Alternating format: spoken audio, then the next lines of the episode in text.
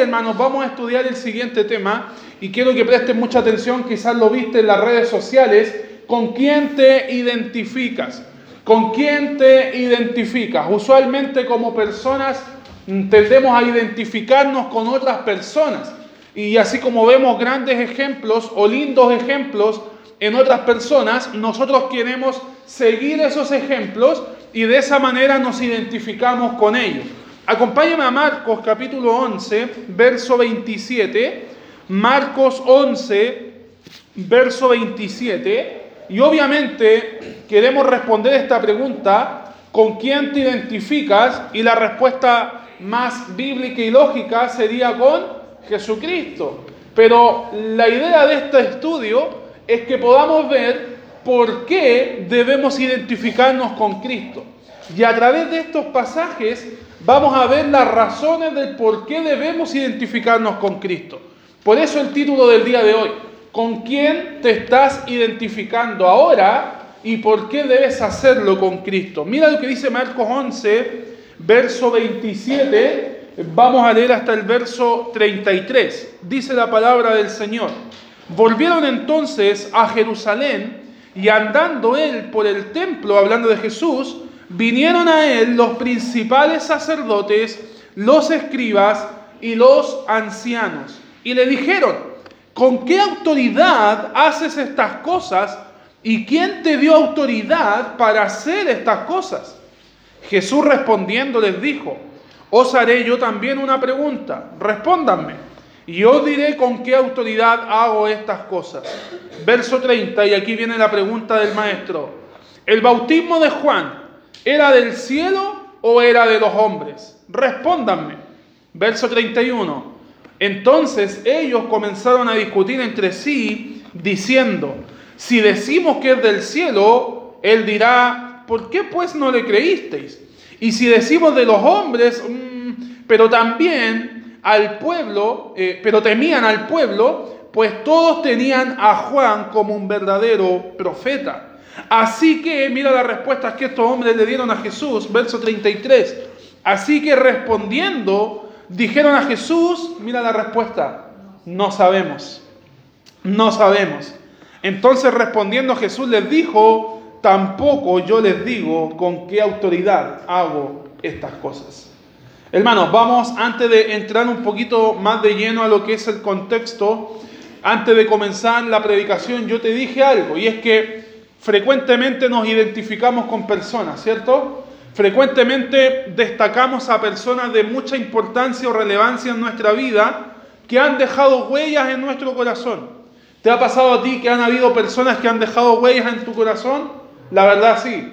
En mi forma, de mi vida personal hay personas que han marcado mi vida y que sin duda, hermanos, eh, es un motivo para yo también poder de una u otra manera seguir su ejemplo.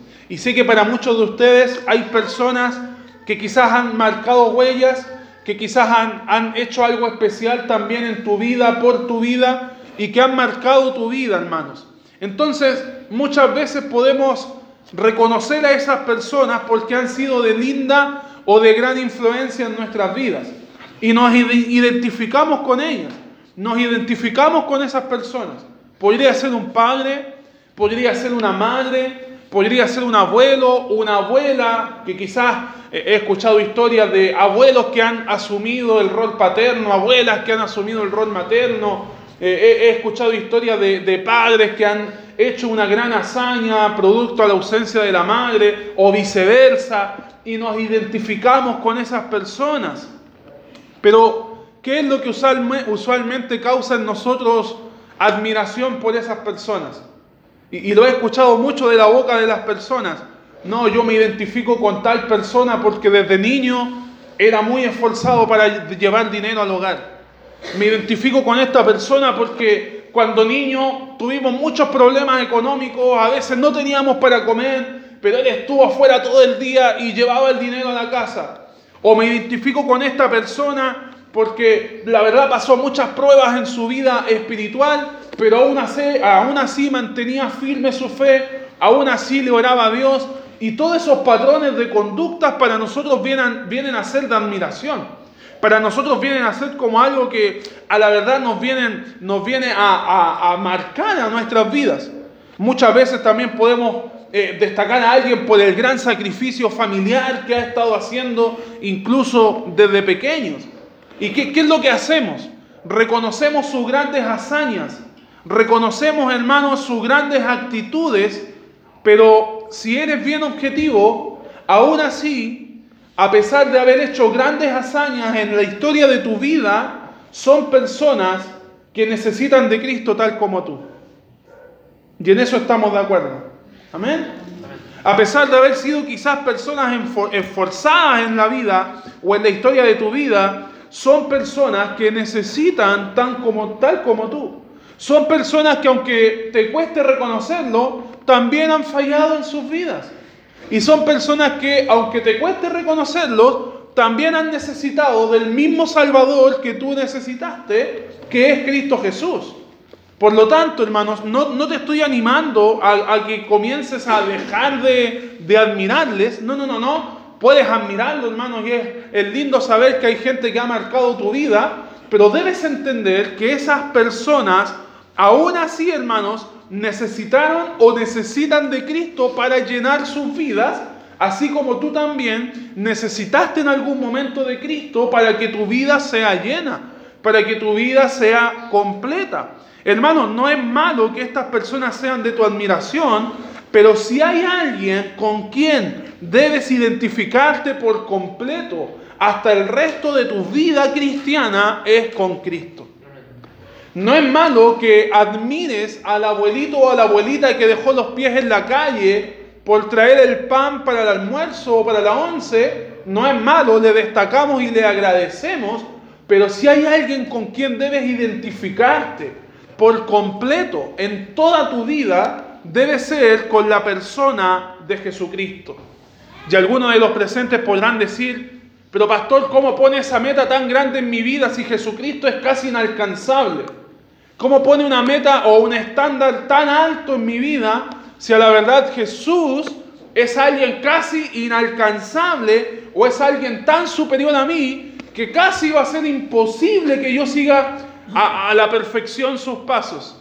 Quizás que casi va a ser imposible que yo pueda llevar mi vida a, hacerla similar a la vida de Él. Pero ¿sabes qué? Quiero decirte algo y romper un esquema en tu vida. Y es que la Biblia nos enseña que tú sí puedes identificarte con el Señor, que tú sí puedes identificarte con Jesús. Y, te voy a llevar a otro desafío más grande. Tú sí puedes vivir como Él vivió y sí puedes vivir para Él. Mira lo que dice Primera de Corintios 11, versículo 1. Primera de Corintios 11, versículo 1.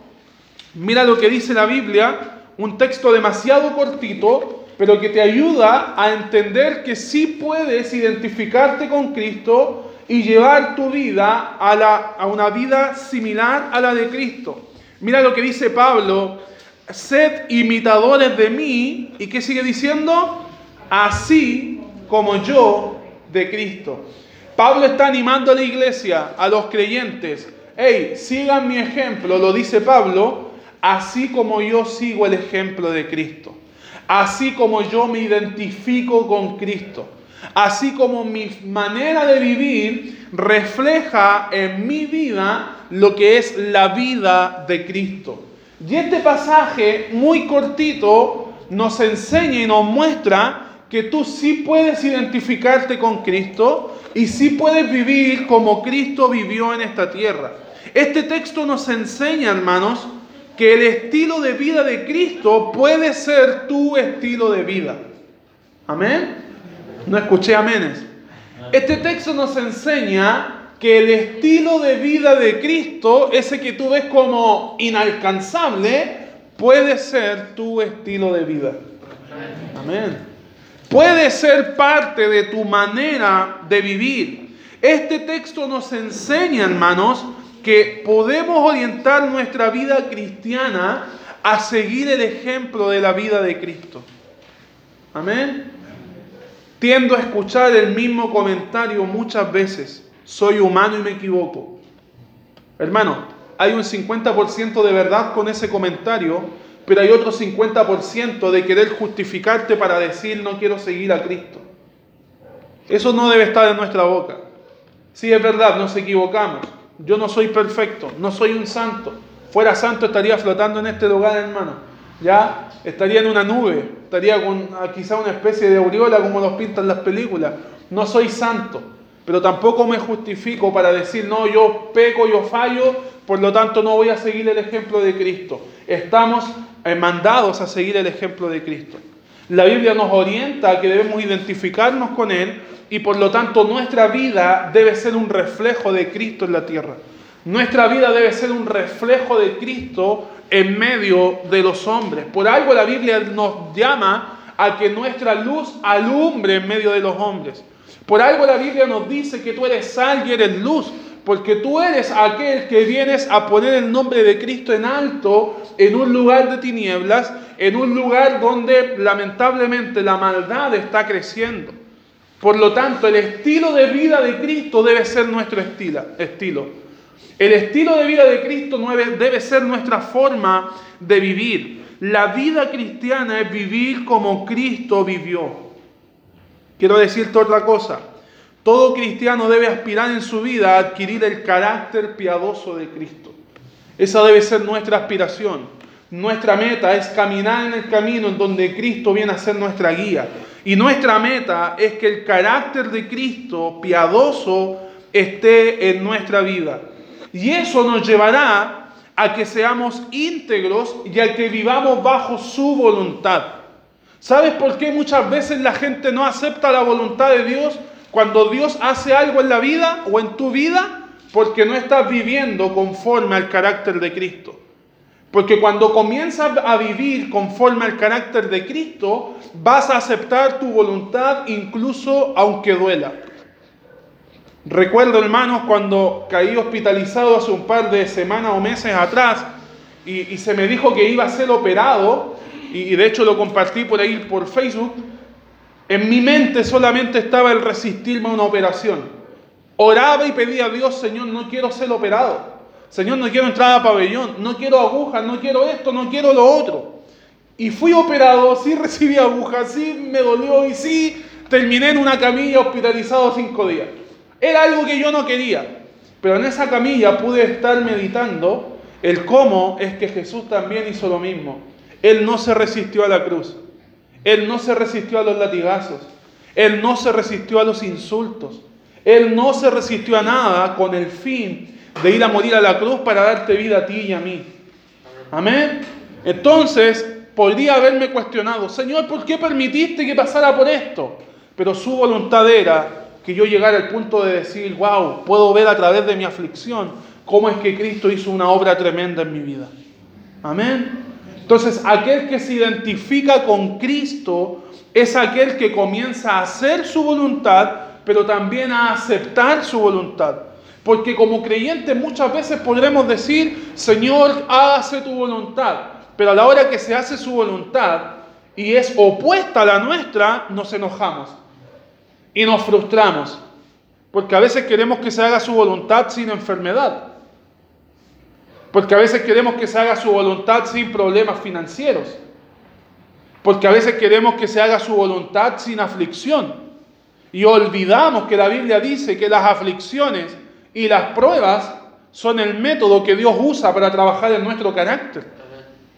Por lo tanto, hermanos, cuando nos identificamos con Cristo, estamos dispuestos a que su voluntad se haga, lo aceptamos y entendemos que aunque su voluntad implique un poquito de dolor en nuestra vida, aún así entendemos que estamos bajo su alero, que estamos bajo su amparo y que en Él podemos confiar.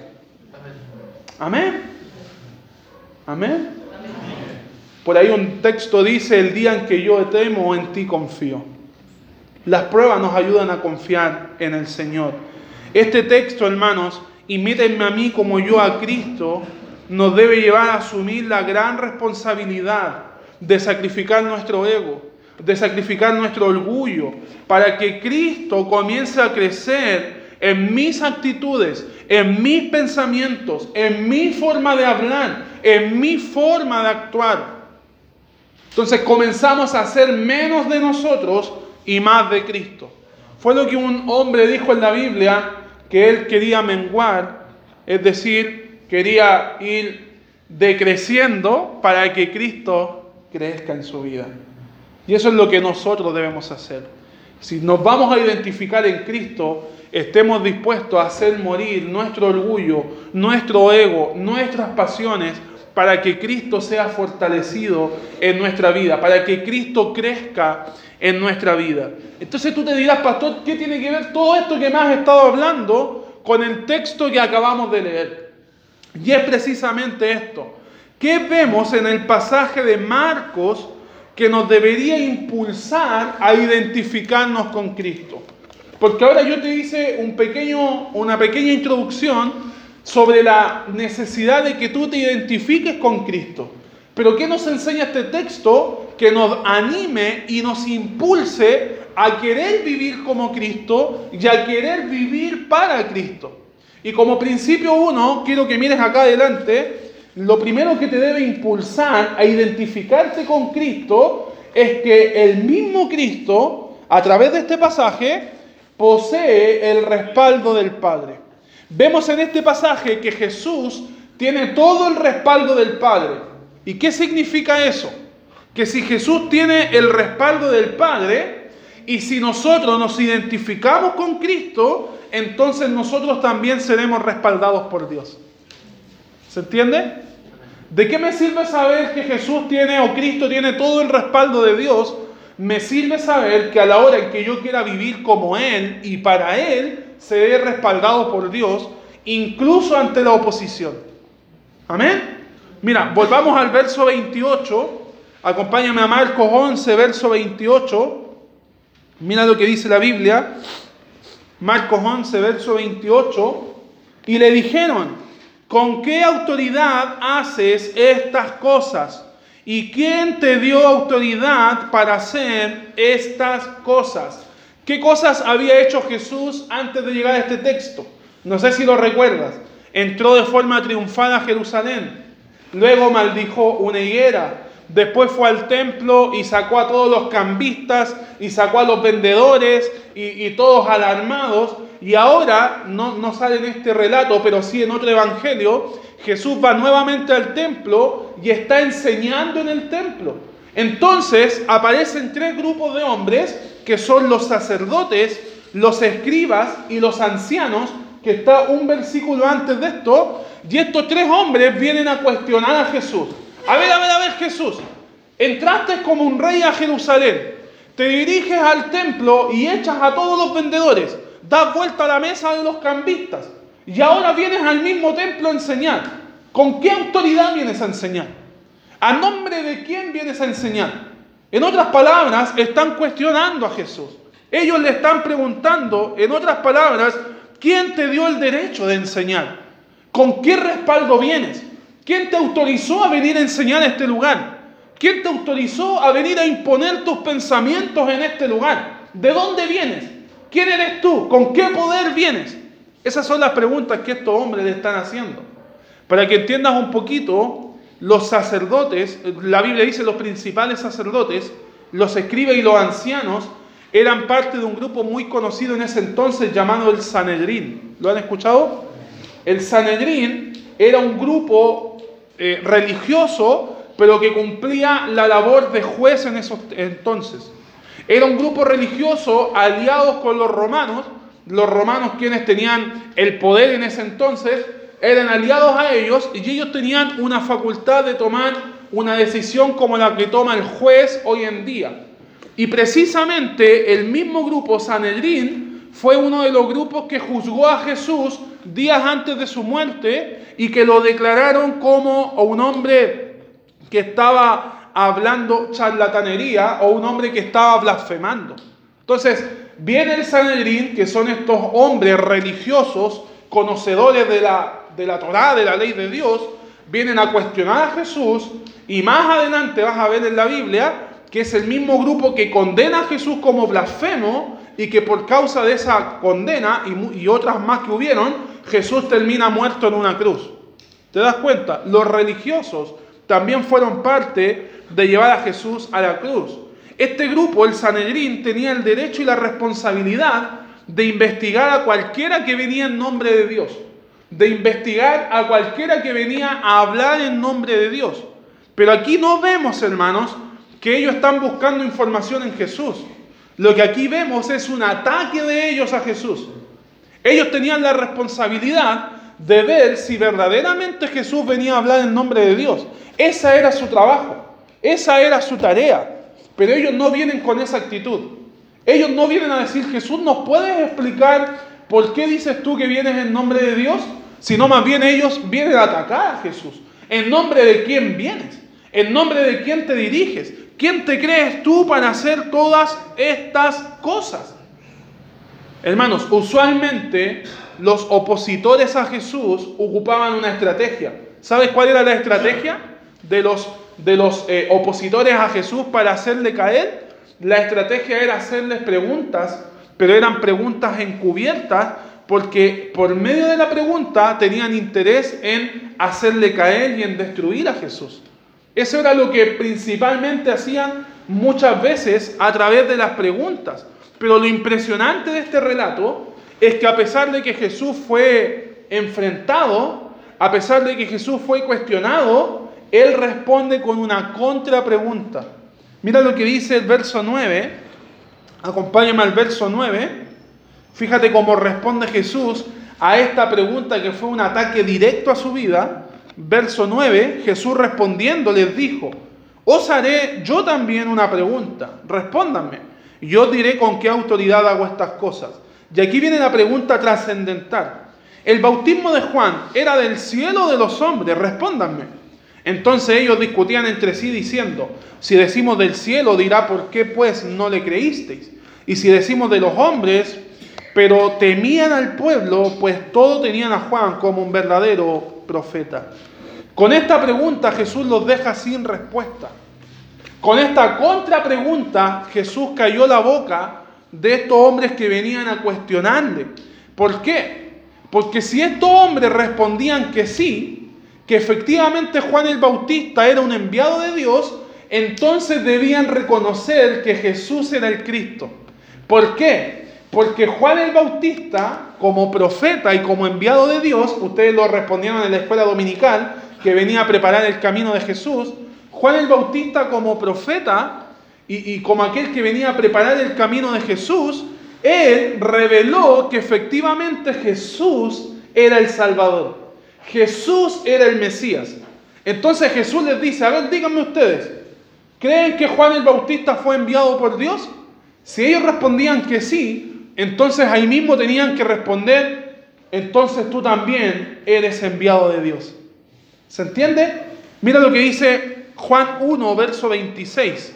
Acompáñame por favor a Juan 1, versículo 26. Aquí vamos a recordar un poquito las palabras de Juan. Juan 1, versículo 6, 26. Juan 1, 26.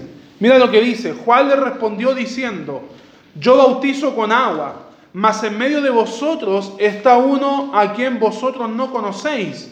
Verso 27. Este es el que viene después de mí, que es antes de mí, del cual yo no soy digno de desatar la correa del calzado. ¿De quién está hablando? De Jesús. Juan está diciendo, Juan el Bautista, hay uno que viene antes de mí, es mayor que yo, está diciendo él. Él es antes que mí, viene después de mí, pero es antes que mí, es mayor que yo, dice Juan el Bautista. Y mira lo que dice el verso 29, acompáñame al verso 29. El siguiente día vio Juan a quién?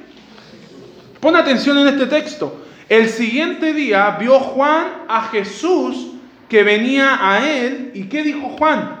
He aquí el Cordero de Dios que quita el pecado del mundo. ¿Qué fue lo que dijo el gran profeta Juan el Bautista? Que había uno mayor que él y ese mayor sería el que quita el pecado del mundo. ¿Y en quién reconoce que es el mayor? En Jesús. Por lo tanto, cuando Jesús les dice a estos religiosos que querían atacar, Juan el Bautista vino con la autoridad de Dios, si ellos respondían que sí, entonces debían reconocer que Jesús era efectivamente el enviado de Dios. Amén.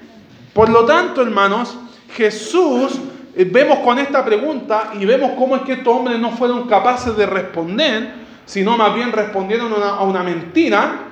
Vemos aquí, hermanos, que Jesús viene a ejercer su autoridad y que fue encomendado por Dios mismo. Con esta pregunta les dejó la boca cerrada porque ellos sabían que si respondían que sí, entonces Jesús era el enviado de Dios. Tan solo con una pregunta Jesús les dejó claro que toda autoridad le pertenece a Él. Tan solo con una pregunta Jesús les dejó claro que Dios mismo estaba respaldando el ministerio de Jesús. Por lo tanto, tuvo toda autoridad de sacar a los vendedores, de sacar a los cambistas, de entrar como rey y de enseñar el reino de Dios, porque Jesús viene con la misma autoridad de Dios. Hermanos, la autoridad del Padre estaba en Cristo y el ministerio de Cristo fue respaldado por la autoridad del Padre. Y si nosotros buscamos seguir a Cristo y vivir para Él, entonces Dios respaldará tu vida. Amén. Entonces Dios respaldará nuestras vidas. Y cuando nos vuelvan a preguntar, con quién te identificas, debe responder, me identifico por completo en Cristo.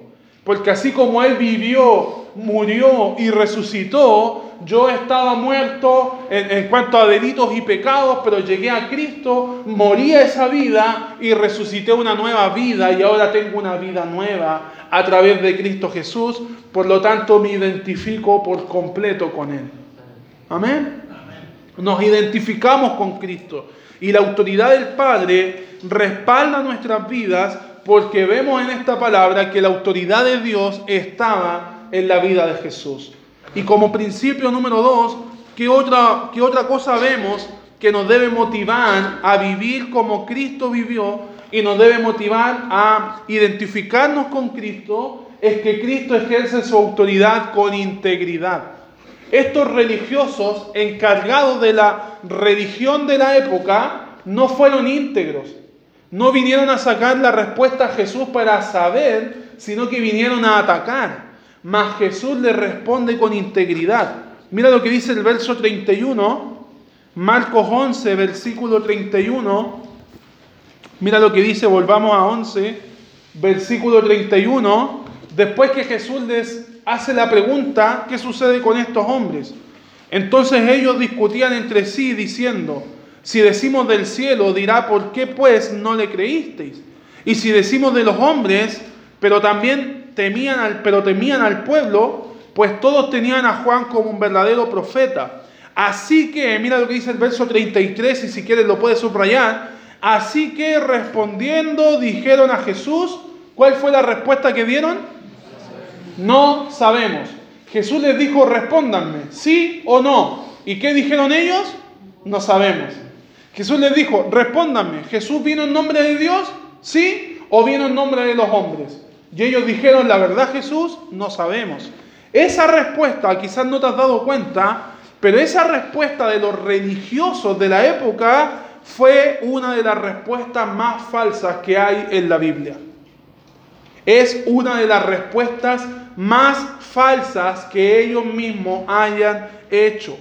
Ellos no quisieron responder a un sí, porque si respondían a un sí, sí, Juan venía en nombre de Dios, tenían que reconocer ahí mismo que Jesús venía en nombre de Dios.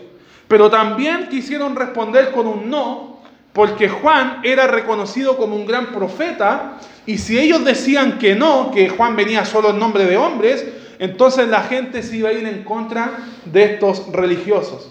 Mira lo que dice Lucas 20, versículo 5. Acompáñame a Lucas 20, versículo 5, donde te vas a dar cuenta que estos hombres tenían miedo de responder con un no. Mira, Lucas 20, verso 5, que es el texto paralelo. Entonces ellos discutían entre sí diciendo, si decimos del cielo, dirá, ¿por qué pues no le creísteis? Y si decimos de los hombres, mira lo que dice, todo el pueblo, ¿qué pasa? nos apedreará, porque están persuadidos de que Juan era profeta. No quisieron, hermanos, decir que sí por su orgullo, no querían reconocer que Jesús era el rey, el Mesías, pero no quisieron decir que no por cobardes, porque sabían que tendrían la oposición de todo el pueblo. Eran religiosos que supuestamente hablaban en nombre de Dios, pero eran falsos, mentirosos y cobardes. Y no fueron capaces, hermanos, de responder como ellos creían. ¿Y cuál fue la mejor opción de ellos? No sabemos. Esa es la respuesta que comúnmente hallaremos en un hipócrita. Un hipócrita nunca va a reconocer sus faltas, nunca va a reconocer la verdad, sino que va a preferir decir, no lo sé. Va a preferir decir, la verdad, no tengo idea. Estos hombres sí sabían. Estos hombres sí sabían que Juan era un profeta. Y si Juan aclaró que Jesús era el Mesías, ellos tenían que reconocer que Jesús era el Mesías, el Salvador. Pero ¿cuál fue la respuesta, hermanos, más, más, más rápida para ellos? Ellos podrían haber dicho, la verdad Jesús, no queremos responderte. La verdad Jesús, no queremos decirte. Pero ellos prefirieron decir no sabemos. Eso es hipocresía, eso es mentira, eso es falsedad. Hermanos, un autor escribió lo siguiente, los enemigos de Cristo no podían ver la verdad porque endurecían su corazón en contra de esa verdad. La razón por la que mucha gente conoce tan poco sobre Jesús y del gozo de vivir lo que es una vida cristiana es porque evitan someterse a su voluntad. Y estos líderes religiosos fueron capaces de mentir de actuar con hipocresía y no responder con verdad, porque el orgullo era mucho más fuerte que el querer reconocer que Jesús verdaderamente era el Mesías. En otras palabras, Jesús con una sola pregunta descubre el verdadero corazón de ellos, un corazón hipócrita, un corazón orgulloso, un corazón malicioso, pero Jesús se mantuvo íntegro. Jesús con una sola pregunta se mantuvo íntegro. Yo les voy a responder si ustedes son capaces de responderme. No fueron capaces de responderme. No fueron capaces de reconocer que verdaderamente soy el enviado de Dios. Hermanos, ellos quedaron expuestos ante Jesús como personas hipócritas, duros ante una verdad que era completamente evidente. Pero el silencio de Jesús le otorgó integridad. El silencio de Jesús nos muestra que Jesús era verdaderamente íntegro. Quiero decirte otra cosa. Jesús no recurrió a ninguna técnica, no recurrió a ningún plan, no recurrió a ninguna arma maliciosa para hacer caer a estos hombres. Solamente les hizo una pregunta. Mas estos hombres buscaban cualquier medio por hacerle caer, incluso al punto de llegar a pagarle a un hombre para que ese hombre lo entregara. ¿Te das cuenta? Mas Jesús se mantuvo íntegro. Y así como Jesús ejerce su autoridad, como lo vemos aquí, con integridad, nosotros estamos llamados a vivir con integridad. Amén.